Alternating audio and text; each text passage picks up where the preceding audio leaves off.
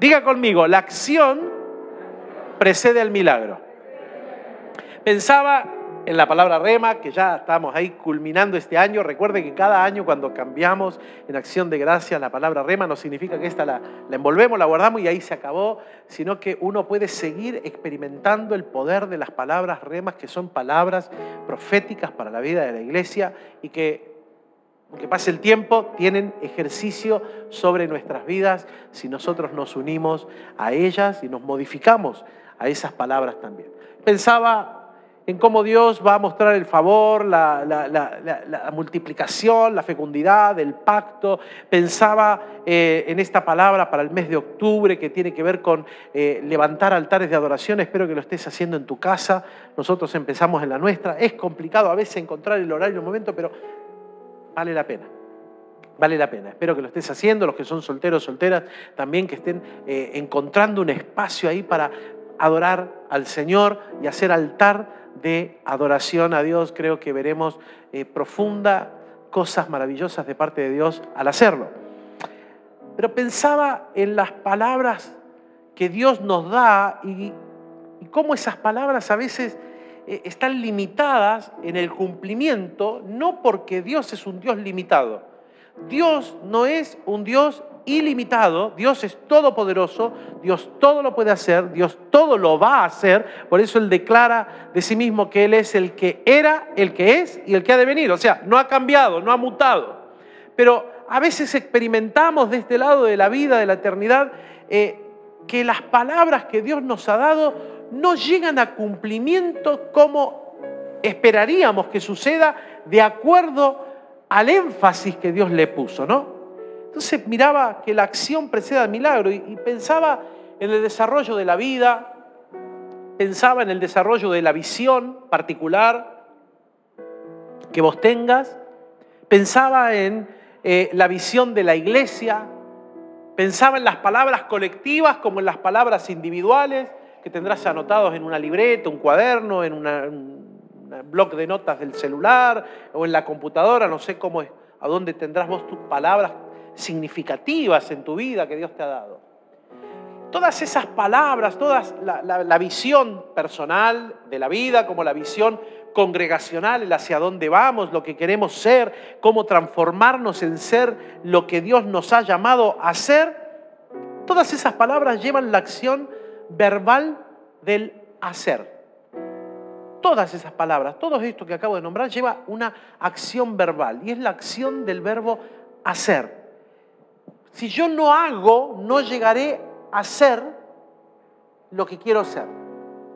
Si yo no hago, si no trabajo, si no laboro, si no me esfuerzo, si no me extiendo en lo que Dios me está hablando que quiere trabajar en mi ser, no lo voy a lograr ser porque no estoy haciendo lo que tengo que hacer para hacer. Perdón que te trabé la lengua ahí. Hace algunos años escribí una palabra que se volvió simbólica, eh, me la han pedido ya en varios circuitos de, liderazgo, aún cuando me ha tocado predicar en eventos pastorales. Los que me conocen y conocieron de esta palabra me la han pedido, así que a veces he tenido que desempolvar esta palabra y volverla a hablar. Y titulé en aquel momento ese mensaje, Dios no trabaja con inoperantes sonaba fuerte y sé que suena fuerte. Pero es verdad, Dios no trabaja con inoperantes. Me refiero a que cada persona que está aquí en la palabra del Señor, cada hombre y cada mujer que Dios usó en la Biblia para llevar adelante una función, una tarea, llevar una palabra a alguien, profetizar, guiar a la nación, hacer un milagro, evangelizar, predicarle a otros, trasladarse y dar un mensaje a o quién, fueron personas que estaban ocupadas no eran hombres o mujeres que estaban sentados en la silla de su vida diciendo, si me rasco acá, discúlpeme, pero la primavera llegó y mis alergias están este año más que nunca exasperándome. Eh, no están sentados en la silla de su vida esperando que las cosas pasen. Sino que Dios llamó hombres y mujeres que ya estaban ocupados. Ninguno de los que Dios llamó estaba, permitidme la, expresión, estaba haciendo la plancha. Ninguno estaba panza para arriba disfrutando del sol y acá quieto cual camaleón al sol, ¿eh? disfrutando de la vida y de repente Dios me vino a molestar, me inquietó y me puso a hacer algo. No, no, no, no, no. Cada hombre y cada mujer que Dios llamó estaba haciendo algo. Te doy un ejemplo práctico. David fungido rey, llamado a ser rey cuando él estaba cuidando las ovejas. Estaba laburando. Abraham fue llamado a ser el padre de, de la fe cuando estaba trabajando. Gedeón fue llamado a liberar a parte del pueblo cuando estaba trabajando en el campo. Los discípulos fueron convocados para Jesús cuando estaban trabajando en la pyme que tenían de los barquitos para llevar el pan a la mesa todos los días. Dios, permitidme esta expresión, no usa vagos. Dios no usa la gente que está haciendo la plancha. Dios no va a convocar a gente que está haciendo nada. Dios no trabaja con ociosos ociosas. Dios llama hombres y mujeres que ya están haciendo algo porque en ese hacer están comprometidos. Tal vez no tienen el compromiso correcto con las cosas correctas de Dios, pero ya hay una señal significativa en su vida de que están comprometidos a hacer algo para llegar a ser. Que están comprometidos en esta acción verbal de hacer para ser. Porque no seré lo que no me propongo en esfuerzo y en estiramiento y en trabajo a hacer. Si yo no hago, no tengo. La Biblia dice, el que no trabaja, no come. ¿Querés comer? Labura. El mejor consejo que me dio mi papá cuando me fui a los 19 años, salí de casa, ya para estudiar y después ya volví por un añito más para ahorrar un dinero y me volví a ir y ya no volví más. Pero el mejor consejo que me dio mi papá, que no lo entendí en su momento, lo entendí con los años después, fue un consejo, te diría que casi antipático. Mi papá me miró, mi papá que pagaban, papá y mamá me ayudaban eh, en los gastos de la universidad en Córdoba, porque el hijo estaba estudiando abogacía, hasta que Dios me llamó al ministerio y me pidió, en este caso particular, porque Dios es particular con cada uno, me pidió mi carrera, yo entregué mi carrera Así que allí volví para trabajar y ahorrar para irme al seminario a estudiar la, licenciatura en teología. Mi papá me dice, ¿y quién te llamó Dios? Bueno, que te lo pague Dios, yo no pongo un peso. Y el gallego es de, palabra, ¿no? Es vasco, vasco. Así que no puso un peso. Así que yo sabía que el esfuerzo de llegar a ser lo que Dios me estaba llamando a ser tenía que ver con trabajo con esfuerzo, con esforzarme, con estirarme, con a veces ajustar mucho el cinturón. Yo le he contado acá a algunos jóvenes que cuando cobraba este, el primer día del mes yo separaba toda la plata, lo que me salía la colegiatura, lo que me salía el lugar donde yo vivía, el hospedaje, eh, y después me iba al coto. Y en el coto compraba en ese momento las galletitas más berretas que habían, las media tarde no tenían sabor a nada, parecían cartón, pero era lo más barato. Yo tenía que comprar cosas baratas. El arroz era el más barato, el que se pega por todos lados, que vos le orás para que no se pegue, ¿no? Una cosa así era. Yo compraba y, y de mermelada compraba el dulciora, creo, existe todavía, ¿no? Existe, ¿ah? ¿se acuerdan? ¿Cuánto han estado en algún momento apretados en comido santo dulciora te ha bendecido, ¿no? este, cuando había un poquito más, bueno, ahí íbamos por un arco o íbamos por un dulce más rico, pero si no, el dulciora de higo era lo que me salvaba las papas, ¿no? Eh, así que, eh, bueno, eh, gustos son gustos. Ahora, el consejo de mi papá fue este. Me dijo, cuando me estaba por ir, dice, mostrame las manos. ¿Están bien? Sí, sí. Mostrame tus pies. ¿Están bien? Sí. Me dice, no te puedes morir de hambre. Listo. Con esa bendición me mandó al mundo. En los años yo entendí que tenía razón, que fue un buen consejo, porque me estaba diciendo, no podés pasar necesidad si tus manos y tus pies funcionan correctamente. Porque todo cuanto emprendas te va a ir bien. Así dice la Biblia. Ahora yo lo emprendo con el Señor. Más bien me va a ir. Mucho mejor me va a ir. Entonces, Dios está interesado en que nosotros, antes de que Él haga un milagro, accionemos. Por eso titulé este mensaje, La acción precede al milagro. La realidad es que cada persona que llamó a Dios, te digo, Dios lo llamó a expandirse, lo llamó a salir de su comodidad, a tener que hacer cosas extras para llegar a hacer lo que Dios le llamó a hacer. En alguna medida, déjeme decirlo, poéticamente, a veces te cansa un poco en la vida cristiana o en la vida pastoral escuchar sueños frustrados o, cuestiones detenidas de muchos porque en el fondo no están haciendo lo que tienen que hacer y están sentados en la silla de su vida esperando que Dios haga todo lo que ellos deberían hacer. A la luz de esta palabra que tenemos pensaba en esa necesidad, ser y hacer pensaba en la realidad de él y yo me lo noté así. Quiero ser, pero no hago nada para lograrlo. Esta actitud reiterativa de muchas personas que después va acompañada de frases de pseudo fe. Sí, sí, escuchó bien. De pseudo fe. Porque la pseudo fe dice, ah, el Señor lo va a hacer. Ah, Dios me lo habló. Palabra de Dios. Y está correcto, es palabra de Dios, Dios te lo ha dicho, es verdad que el Señor quiere hacer cosas en tu vida, pero escuche bien por favor esta mañana, la verdadera fe es acción. La verdadera fe es acción, la verdadera fe es moverme en fe sobre lo que Dios ha dicho. Si yo me quedo estancado en la silla de mi vida, no es fe. Le estoy tirando a Dios el trabajo de que haga lo que yo no quiero hacer le estoy dando a Dios toda la tarea, porque Dios me lo dijo. Dios me dijo que iba a hacer de mí esto o aquello. Dios me dijo que me iba a dar esto o aquello. Dios me dijo que me iba a prosperar. Sí, Dios te va a prosperar. Ponete a laburar y vas a ver el milagro de cómo Dios te prospera.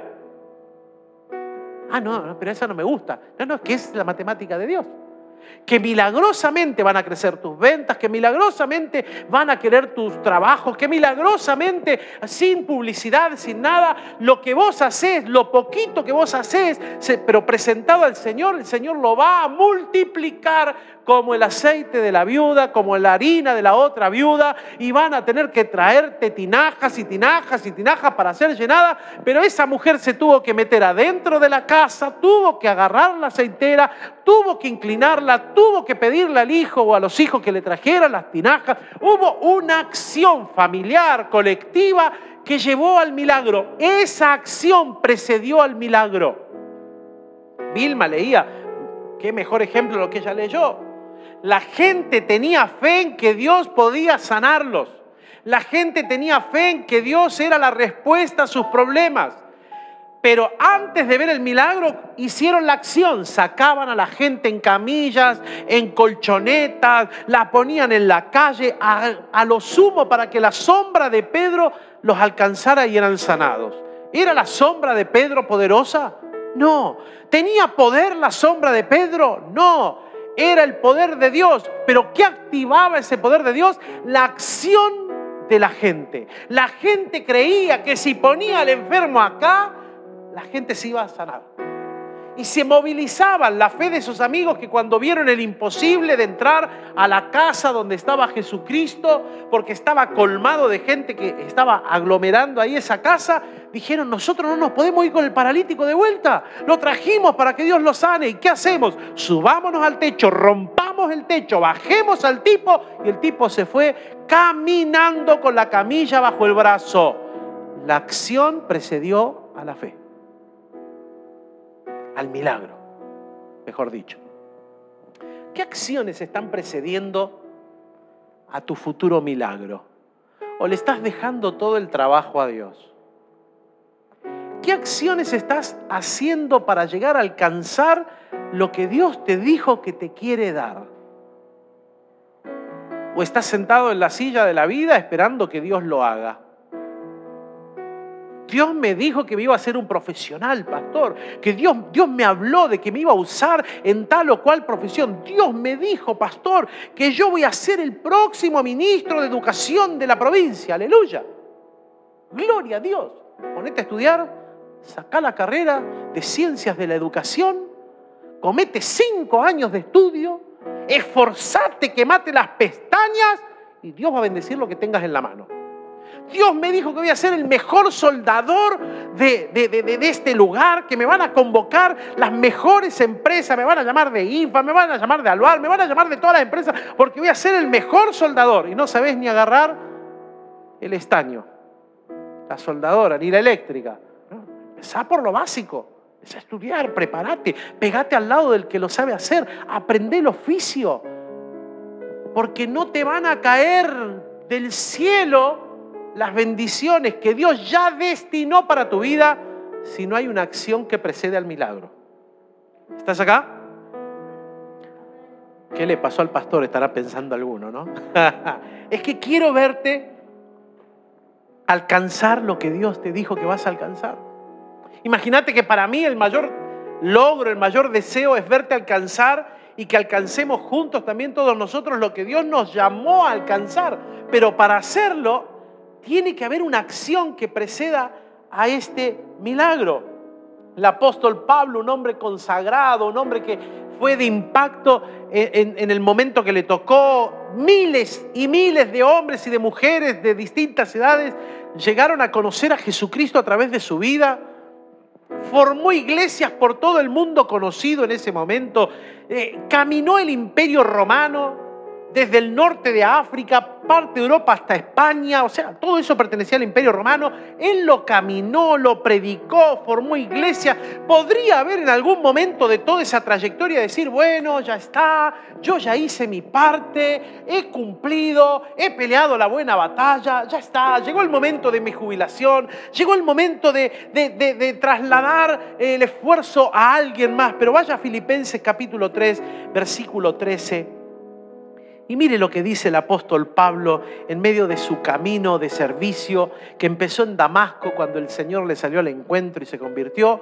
Y a partir de ahí él no paró nunca. Y él le escribe y dice, versículo 13, hermanos, yo mismo no pretendo ya haberlo alcanzado, pero una cosa hago, olvidando ciertamente lo que queda atrás y extendiéndome a lo que está adelante alguien como él, que ya era de tremenda influencia, podría haber dicho, bueno, yo ya hice, ya está, cumplí. Pero contrariamente a esto, él declara lo distinto, me extiendo, me continúo extendiendo. ¿Hacia dónde va a decir después al supremo llamado, etcétera, etcétera? ¿no? O sea, él no se quedó con ese encuentro de Damasco donde Dios lo tiró del caballo, donde le dijo, ¿a quién estás persiguiendo? Yo soy el que vos perseguís, yo soy el Señor, yo soy Jesús al que vos estás tratando de perseguir.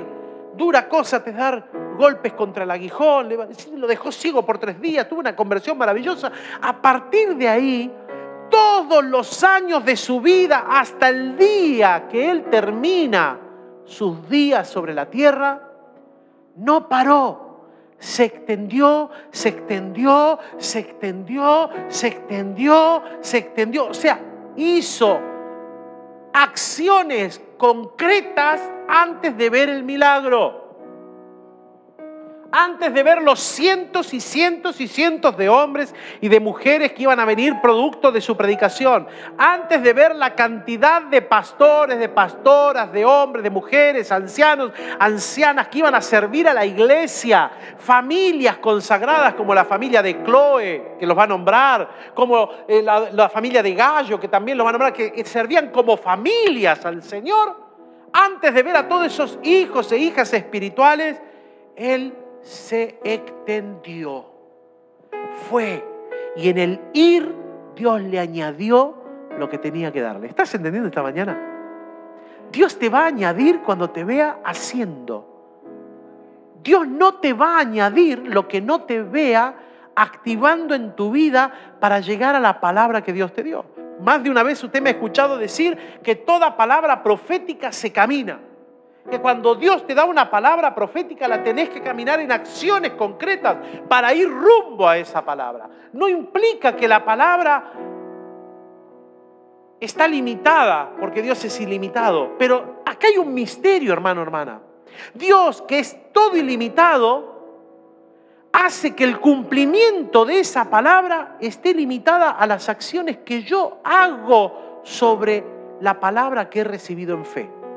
O sea que por mi fe será hecho.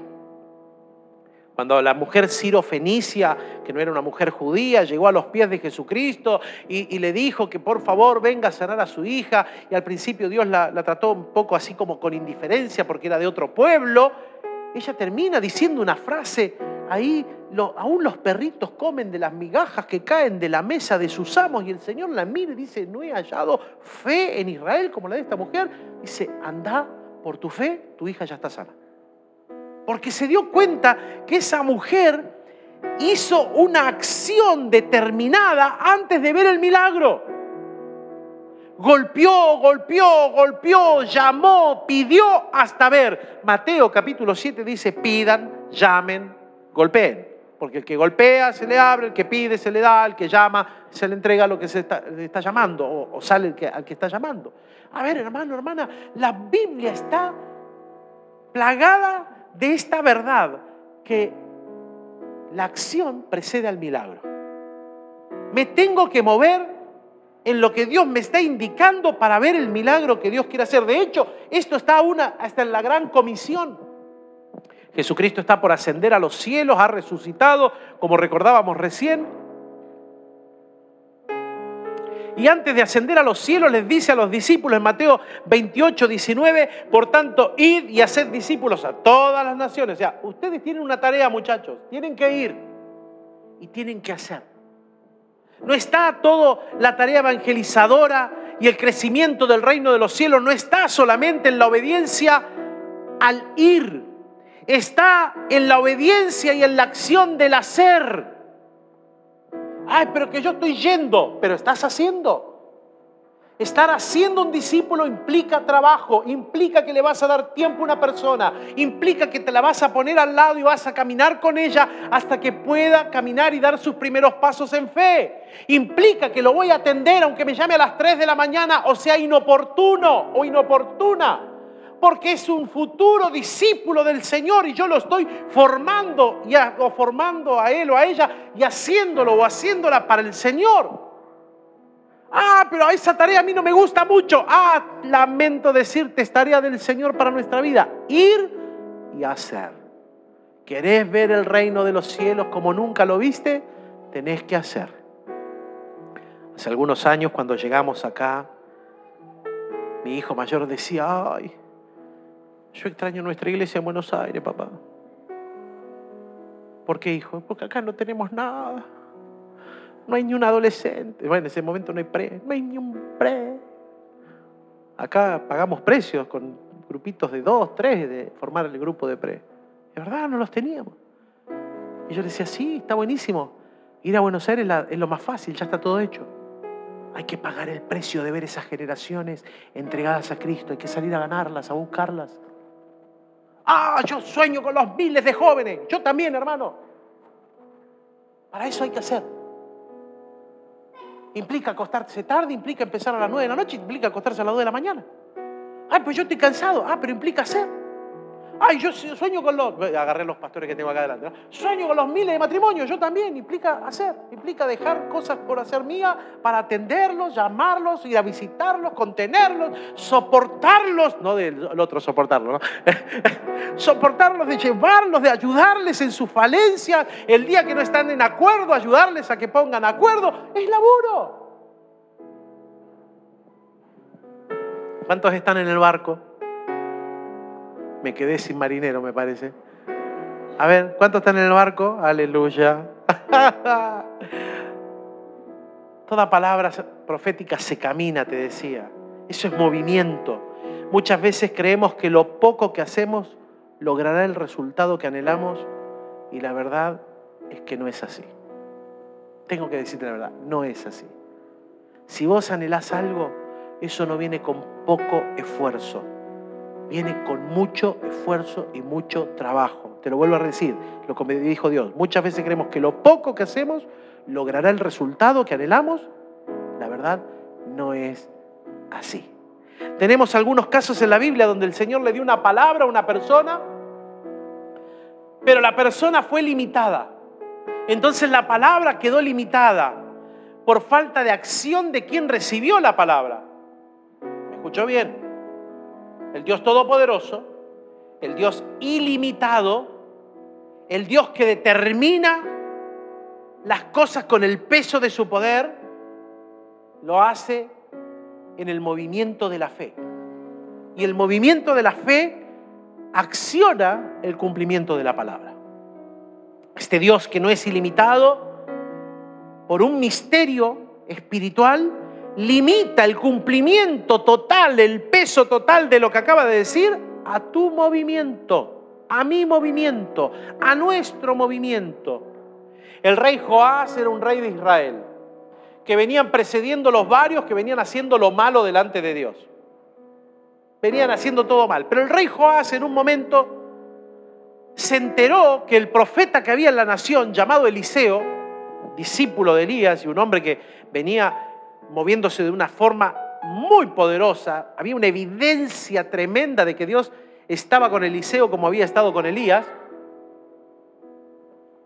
se entera que está enfermo, va a llorar a Eliseo antes de que Eliseo se muera y le dice, Padre mío, Padre mío, gente de Israel, hombres de acá, le dice todo, no, estamos mal, no te vas a morir y nosotros vamos a quedar solos. ¿Y quién nos va a bendecir ahora?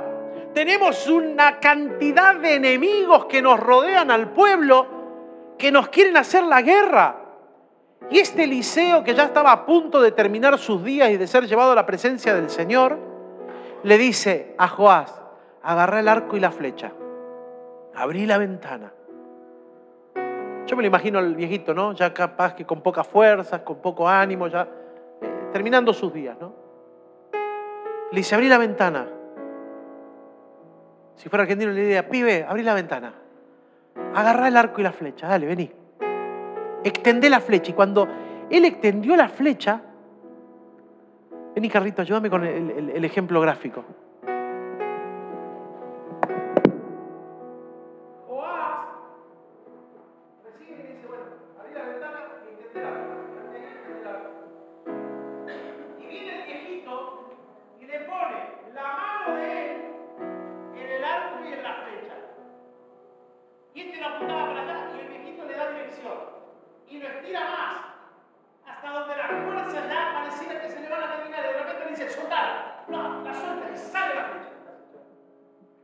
Sale la flecha.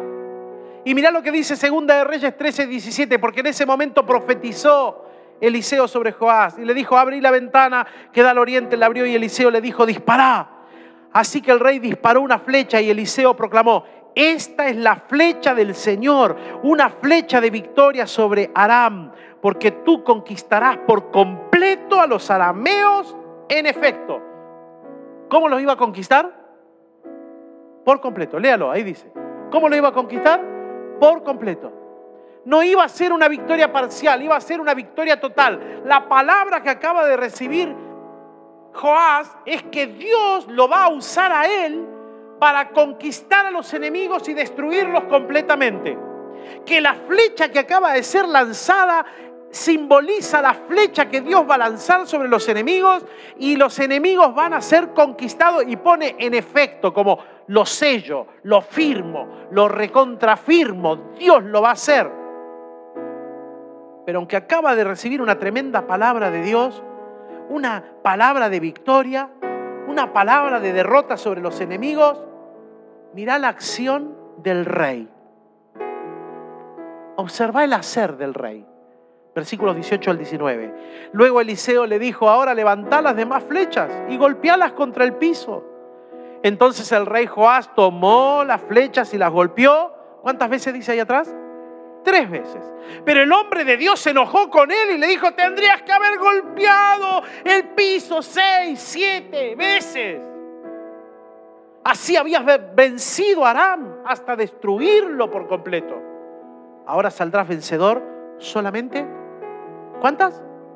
Pero para, para, para, para. La palabra anterior dice que va a conquistar en efecto a todos sus enemigos. ¿Qué pasó en el medio? ¿Qué pasó en el medio? La palabra decía que voy a conquistar a mis enemigos en efecto y ahora me dice que lo voy a conquistar solo tres veces. ¿Qué pasó? El rey Joás recibe la palabra de Dios con alegría, con victoria, aleluya. pero le deja todo el trabajo a Dios y se relaja en lo que le toca hacer a él. Ah, Dios me dijo que voy a ganarle a mis enemigos. Agarrar las flechas y pegarle. Bueno, ¿para qué le voy a pegar tanto? Una, dos, tres. Ya está, si Dios lo va a hacer. Lo que no entendió Joás es que Dios te da una palabra, pero después te observa a ver cuál es tu hacer sobre esa palabra. ¿Cuál es tu acción de fe que te moviliza antes de ver el milagro? Yo que Joás, ¿sabés cómo agarro las flechas? Las agarro y las golpeo hasta que se me parten en las manos. Celebrando la victoria. ¡Ay, le voy a ganar! ¡Le voy a ganar! ¡Le voy a ganar! ¡Le voy a ganar! ¡Le voy a ganar! ¡Yupi! ¡Le voy a ganar! Se hagan polvo las flechas. Pero el rey Joás dijo, ¡ah, le voy a ganar! Dios lo va a hacer. Aleluya, Dios lo va a hacer. ya está. Dios lo va a hacer. Dios me dio una palabra. Si fuera Joás, un personaje de este tiempo, diría, bueno, buenísimo, ya está hecho. Dios lo va a hacer, así que yo puedo esperar la victoria. ¿Cuántas veces como Joás recibimos una palabra y nos detenemos en lo que respecta a nuestra acción sobre esa palabra? Entonces el resultado, en vez de ser absoluto e ilimitado, es limitado y muy parcial. Y no porque Dios no tenga el poder para hacerlo, sino porque Dios espera una acción de parte mía, de parte nuestra. Otro caso que queda sin ver el milagro, que casi te diría, se queda sin ver el milagro de Dios. Lo vio, pero casi que se queda sin milagro por una falta de acción fue la del general Naamán, que no es un general de Israel, es un del pueblo enemigo pero que el pueblo enemigo reconocía que en Israel había un Dios y que había profeta y que podía hacer milagros. De hecho, la esposa de Naamán tenía una, eh, una auxiliar, una trabajadora en su equipo que era judía, una empleada. Y la empleada, cuando ve que Naamán, este general famoso en su reino, pero con lepra, enfermedad terminal y sin cura, que se estaba muriendo en vida, esta mujer lo ve al esposo de su jefe y le dice a su jefa, ¿sabes qué? Eh, en mi tierra, en mi tierra natal, hay un profeta de Dios. Y si Naamán le pide permiso al rey y el rey lo envía, el profeta lo puede sanar, porque Dios es todopoderoso para sanar. Así que esta, este hombre se pone en acción, habla a su rey, lo envía allá, llega hasta el rey de Israel. El rey de Israel dice, pero este me quiere matar, yo no te puedo sanar, que vaya a verlo al profeta. El profeta se entera y dice, envíamelo, envíamelo a mí. No es contra vos el tema, envíamelo a mí. Y lo envían al profeta, va a verlo al profeta, pero el profeta ni siquiera lo sale a recibir. Le envía al ayudante que tiene. Así que Naamán cuando ve que el profeta ni siquiera lo sale a atender y ahora viene el pibe, el che pibe, el empleadito que tiene, el ayudante, se enojó. Dice, ¿este tipo no sabe quién soy yo? ¿Acaso este tipo no sabe que yo soy el general más famoso de la tierra Y me manda al che pibe de él, al, pibito, al cadete me mandó a atenderme. Y, el profeta, y el mensaje del profeta era este. Dice el profeta Eliseo, general Naamán, que te tenés que ir al río Jordán y sumergirte siete veces. Y Naamán se enojó. Dijo, ¿acaso en mi tierra no hay mejores ríos que este río todo lleno de barro, marrón? Mira el agua, ¿qué, habrá ahí abajo? Cuando estuve visitando Iquitos en Perú, en la selva amazónica, con mi amigo Johnny Mortimer, una de las cosas que me llama la atención es la unión que hay entre dos ríos. Uno es marrón y el otro es negro. Negro, ¿eh? el agua es negra. Y vos ves que la gente se baña y yo no me tiro ni loco. Me decían, ¿no, te quería un chapuzoncito? No, estoy bárbaro. Me moría de calor con 40 grados, transpiraba como testigo falso. Pero, no, en esa agua. ¿Vos te sumergirías en un agua negra que no ves qué es? Es negra por el sedimento que tiene. Pero es negra, no ves nada. No ves la piraña, la boa que anda ahí, entonces yo digo, a ver si bajar el piecito y subir el huesito. mejor, mejor por fe no lo hago. por preservación de la vida no. O sea, Naamán, muy parecido a esto, miró esa agua y dijo, en mi tierra hay mejor agua que esa, yo no me voy a venir a tirar acá, acá. No, gracias. No. Y se enojó y se fue al punto tal que en el camino retornando, los ayudantes que él había llevado con él le empezaron a hablar y le dijeron, pará, pará, pará, nada más, pará, baja un cambio. No, pero este tipo no sabe lo que me está pidiendo, no sabe quién soy yo. ¿Cómo? Y le dijeron, a ver, nada más, si el profeta te hubiese dicho algo demasiado difícil, como no sé, andá y tenés que subir al cerro más alto, a la montaña más alta. Si te hubiese dicho algo muy difícil, lo hubieses hecho, ¿no? Sí. Bueno, te dijo algo tan simple como metete en el río siete veces. O sea, blum una, blum dos, blum tres. Lo termina haciendo y a la séptima sale sin lepra. Dios lo sana por completo. Pero escúchame esto, Naamán estuvo a punto de perderse el milagro. Porque la palabra que Dios le dio a través del profeta implicaba una acción. Tenía que ir hasta el río y meterse en el agua y sumergirse siete veces. Había una acción de parte de él que la tenía que hacer él.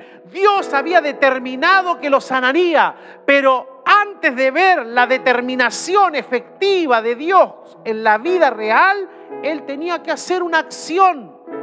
El milagro, por algún misterio de Dios, estaba limitado a la acción que él tenía que hacer. Y creo que a veces hay milagros creativos de Dios, palabras de respuesta de Dios, que están limitadas a nuestra vida por la falta de acción que nosotros tenemos esperando que Él haga todo. Naamán bajó al río Jordán, dice el verso 14 de Segunda de Reyes 5, se sumergió siete veces, tal como el hombre de Dios le había indicado, y su piel quedó tan sana como la de un niño y se curó. Pensaba, ¿no? ¿Y si Naamán se hubiese ido y no hubiese vuelto? Si Naamán no se hubiese dejado convencer, seguramente algunos que estaban rodeando a Naamán hablarían que la palabra que recibió Naamán no fue correcta. Otros dirían tal vez, el profeta al que fue a ver Naamán se equivocó. Otros pensarían que Dios no tiene poder para hacer lo que ese pseudo profeta había dicho. Pero por favor fíjese que la palabra de Dios siempre es efectiva, no vuelve vacía, pero requiere una acción. Requiere una acción y es la acción que precede al milagro. Por eso inicié esta mañana con lo que Pablo dijo. Una cosa, una cosa está diciendo Pablo, extendiéndome a lo que está adelante. El apóstol no se quedó sentado en la silla de su vida esperando ver todo lo que Dios le había revelado para él. Bueno, acá me siento y voy a ver todo lo que Dios me dijo lo que me reveló el Señor, Dios lo va a hacer. No, salió a moverse. Más de una vez estuvo oprimido laboralmente con falta de recursos. Y él mismo va a escribir, yo no le he sido cargo a nadie. Cuando tuve necesidad, hermano, él tenía un oficio, hacía carpas. Dice, me dediqué a hacer carpas. Y Dios bendijo las carpas que yo hacía y me las compraban todos. Entonces ahí aparecían los recursos que Dios necesitaba para la obra. En otros momentos decía, bendigo a la iglesia porque ha bendecido el ministerio y nos ha enviado ofrenda para poder seguir trabajando. Gloria a Dios. Pero hermano, dice, yo cuando tengo necesidad me pongo a laburar, ¿eh? porque Dios bendice mis manos. Y mi acción precede al milagro creativo de la provisión y de los recursos y de las sanidades y de la, de la gente convertida, etcétera, etcétera, ¿no? Sobre cada visión, sobre cada sueño que Dios te accione en tu vida, Dios está esperando una acción concreta de parte tuya. Dios no te va a dar una palabra que Él no quiere cumplir. Dios te va a dar una palabra que no está en vos, ni en mí, ni en ninguno de los que estamos acá, la fuerza para verla cumplida, porque depende enteramente de Él. Pero hay una parte que sí depende de vos, de mí y de los que estamos acá todos juntos, que es la acción que yo hago sobre la palabra recibida. te profetiza alguien. Dios te va a usar, vas a ser de influencia sobre muchos. Pues sí, wow, me voy a sentar a esperar ser influencia. Y al rato decís, pero al final no he sido influencia a nadie. ¿Se habrá equivocado Dios? ¿Será que habré escuchado bien? Sí, sí, escuchaste bien. Pero para ser influencia tenés que llevar una acción sobre la palabra recibida. Pienso, por ejemplo, en Janina, que es doctora, pediatra, en el hospital. Vas a ser de influencia en el hospital. Ay, wow, Dios me va a usar en el hospital como influencia. Aleluya. Y ahí me quedo y no le predico a nadie de Cristo. Nadie se entera que es cristiana. Nadie se entera que tiene el Señor. Dios le dice a Orlando, Orlando, te voy a usar en el mundo de los científicos, de la ciencia, para hacer de influencia en hombres que la cabeza les vuela, ¿no? que son pensantes, lógicos, pero vos vas a ser de influencia para que ellos conozcan a Jesús como Salvador de sus vidas. Les va a romper la lógica, decir, gloria a Dios. Trabaja en el CEPAN. Necesita hablar. Tiene que haber una acción que preceda al milagro. Entonces, mira, observa y dice, yo creo que ese hombre necesita algo de Dios. Te invito a tomar un café. Y ese café es el pretexto ideal para que un alma llegue a Cristo. La acción precedió al milagro. ¿Me estás entendiendo? Ah, yo siento, pastor, que Dios quiere hacer algo en mi universidad. Buenísimo. Tu acción precede al milagro. Todos los universitarios que están acá empiecen a armar cursos de oración. Oren por su, por su curso en la universidad. Háganse conocidos para que su universidad se llene de Dios y no de la lógica y no del raciocinio sin Cristo. Ah, yo soy docente, yo quiero que mi escuela sea transformada por la gloria de Dios. Dios me va a usar en la docencia. Sí, sí, date a conocer. Date a conocer delante de tus alumnos, delante de tus compañeros y compañeras. Mirá, hay una acción que precede al milagro.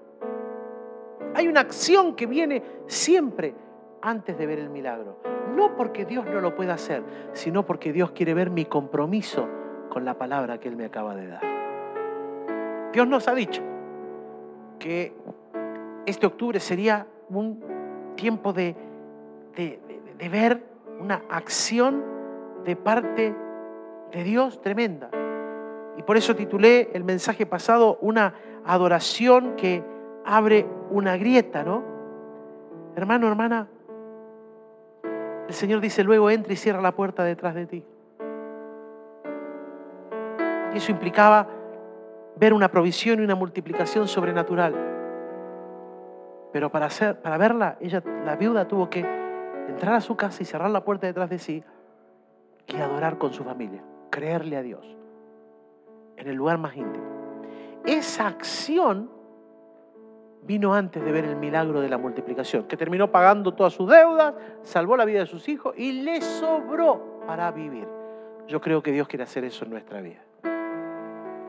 Creo que hay acciones que Dios quiere que hagas antes de que veas el milagro. Toda acción es una obediencia. Toda acción es obediencia al Señor.